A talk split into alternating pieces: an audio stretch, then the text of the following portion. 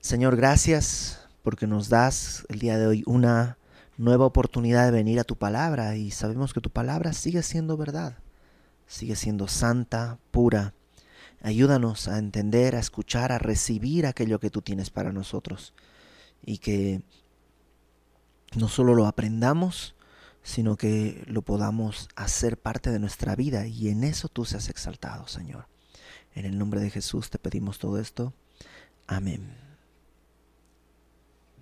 Capítulo 5, versículo 13. Pablo, eh, a partir del capítulo 5 comienza un poco a cambiar el tono. Hasta antes había hablado de la experiencia que él tiene con la gracia, la experiencia que los Gálatas tienen con la gracia,